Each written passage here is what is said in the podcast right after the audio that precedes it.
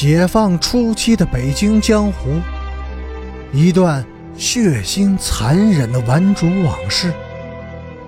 欢迎收听《北京教父》第一百九十三集。边雅军独自走出了屋门，在寒风中站立了很久。直到浑身冰凉，冻得手脚都麻木了，这才又回到了屋里。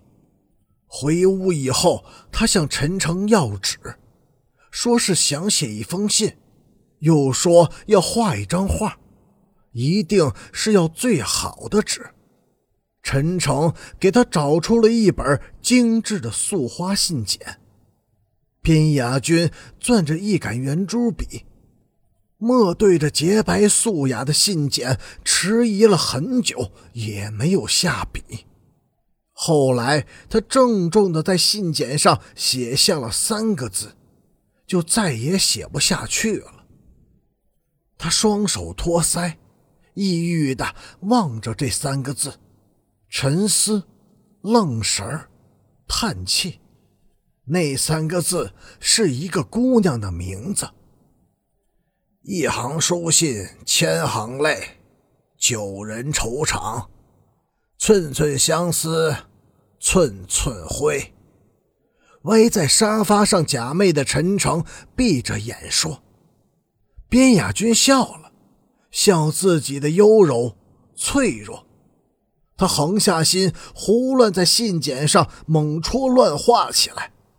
很快。”洁白的信笺上布满了杂乱的线条，像蛛网，也像姑娘头上那凌乱的黑发。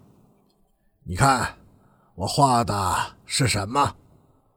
他把自己的画作递到陈诚的眼前，陈诚稍微睁了睁眼，又很快紧紧的闭上了，说：“画的不错，颇具神韵。”嘿嘿。承蒙夸奖，陈诚，借你慧眼，给这幅画提个名字。一个男人加一个女人，小可愚昧，请高人点拨。女人的眼睛，男人的心，纠缠在一起，就是一团乱麻，扯不清，理不顺。女人也长眼睛。当然，女人的眼睛是专为流泪而设置的。造物主真是绝了！女人要是不会流泪，早就被男人赶尽杀绝了。边雅君突然又想到了阮平金，仿佛清晰的看见那双清澈秀美，然而又布满了忧郁的眼睛，看见了他那晶莹的眼泪。他痛苦的呻吟了一声，用手紧紧捂住自己的眼睛，不忍再看。在他十九岁的人生中，这是他第一次恨自己，第一次意识到他，边雅君，竟是如此卑鄙、可憎。他们后来又喝酒，又吃盐水腌白菜帮子。又喝了整整一瓶的酒，谁都没有醉，也没有吐。傍晚时，陈诚的小妹从学校回来以后，分别给他们炒了两盘菜，有肉丝儿，有鸡蛋。边雅君尝了几口，很香，但是总觉得没有白菜帮子入口，像是梦中的华宴，不扎实。不可信，或许自己命薄，只能与白菜帮子相伴终生了。小妹把一大半菜拨在了边雅君的碗里，说她太瘦，像狼。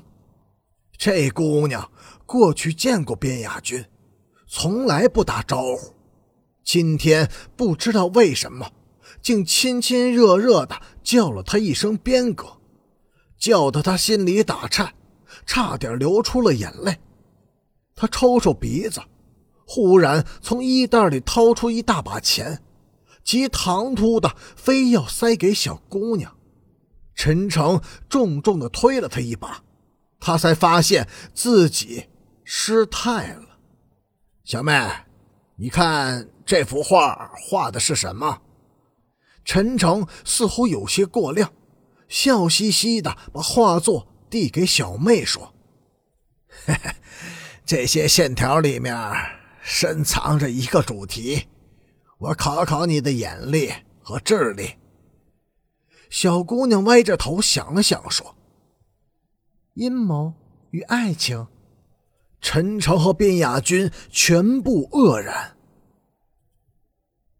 北图闭馆时间是五点半，五点刚到，陈诚又把北城的玩主们派到北图去了。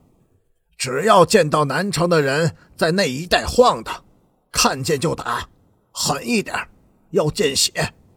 他吩咐说：“边雅君在陈家待到六点钟才告辞出来。”他给阮平金和他自己让出了半个小时的选择余地，使自己和他们都再撞一次大运。如果在这段时间里他们仍然不能及时的走掉，那就只能责怪命运了。